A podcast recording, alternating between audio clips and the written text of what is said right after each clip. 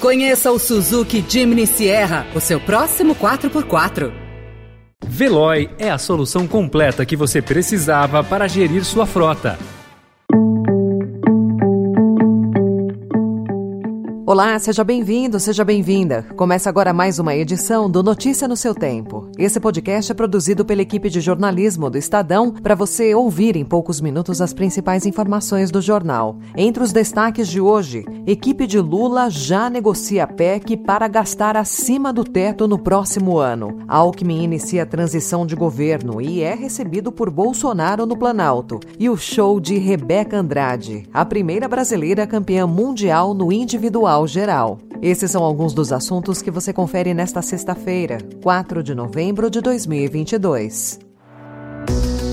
Estadão apresenta Notícia no seu tempo.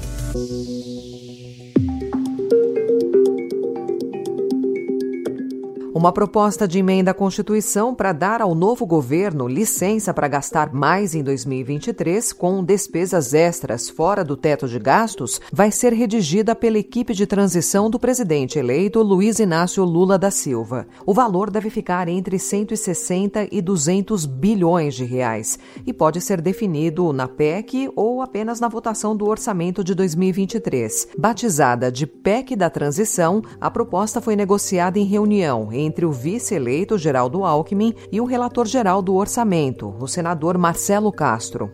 Então, de comum acordo, decidimos levar aos líderes partidários, ao presidente do Senado, ao presidente da Câmara, a ideia de aprovarmos uma PEC em caráter emergencial de transição deste governo para o próximo governo, excepcionalizando do teto de gasto algumas despesas que são inadiáveis, como por exemplo o Bolsa Família no valor de 600 reais, que é um compromisso público assumido pelo presidente é Lula e seria inconcebível que as pessoas 21,6 milhões de famílias a partir de janeiro recebesse apenas 400 reais. Então houve esse entendimento, agora depende de decisão do Congresso Nacional. O Centrão já sinalizou que concorda em votar a PEC da transição, desde que haja apoio do novo governo às pautas do grupo no Congresso. Uma das condições para liberar novos gastos fora do teto é a manutenção do orçamento secreto, revelado pelo Estadão. No mercado financeiro, a PEC causou preocupação, porque ela está sendo negociada sem que o novo ministro da área econômica tenha sido anunciado por Lula.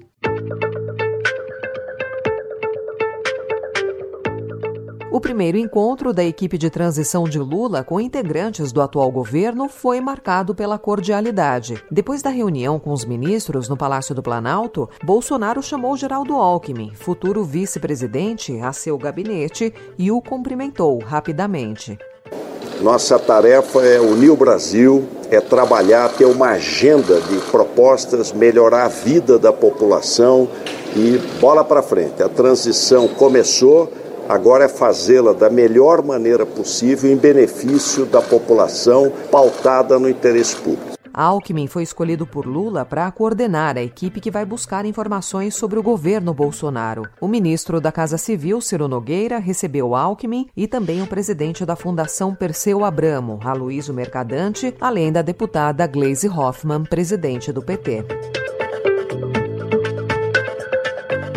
Com o ex-presidente Lula de volta ao Palácio do Planalto, presidentes filiados ao PT passarão a figurar entre os que mais indicaram ministros para o STF no regime democrático. O novo chefe do executivo poderá indicar dois nomes para as vagas de Ricardo Lewandowski, que se aposenta em maio, e Rosa Weber, que se aposenta em outubro. Assim, os petistas chegarão a 15 indicações, igualando com políticos do Partido Republicano Mineiro, da República Velha.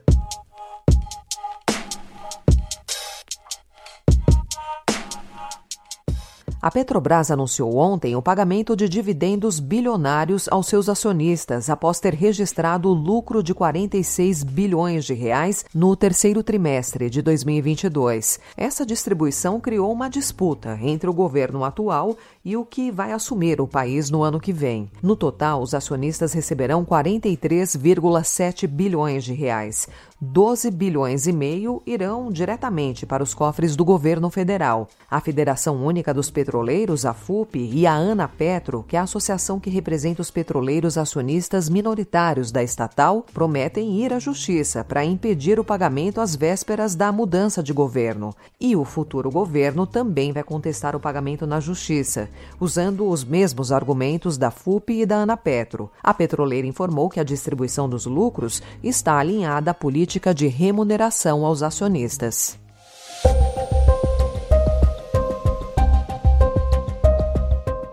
O Estadão também informa hoje que os resultados de laboratórios particulares indicam um aumento no número de testes positivos de Covid no Brasil. Entre 8 e 29 de outubro, o país saltou de 3 para 17% de novos diagnósticos confirmados, segundo o levantamento do Instituto Todos pela Saúde. A Europa já tem visto uma elevação de casos e internações. Especialistas afirmam que é improvável que o Brasil sofra um pico tão grande como o que aconteceu no primeiro semestre do ano passado, mas dizem que é preciso monitorar o surgimento de variantes e a redução dos protegidos com o reforço vacinal.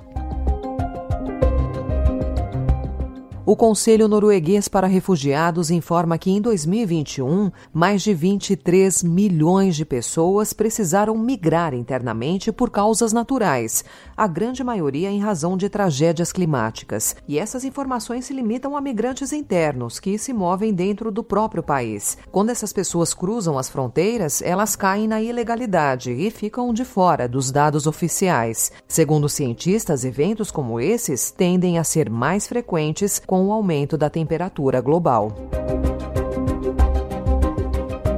A edição de número 12 da Virada Sustentável começa hoje, na cidade de São Paulo. A programação, que é totalmente gratuita, se estende até o dia 23 e conta com oficinas em mais de 50 centros educacionais unificados, atividades em parques, exposições e intervenções artísticas no metrô e no Minhocão. Pela primeira vez, o evento ocorre de forma simultânea em outras duas capitais, Porto Alegre, amanhã e domingo, e em Manaus, do dia 11 ao dia 27.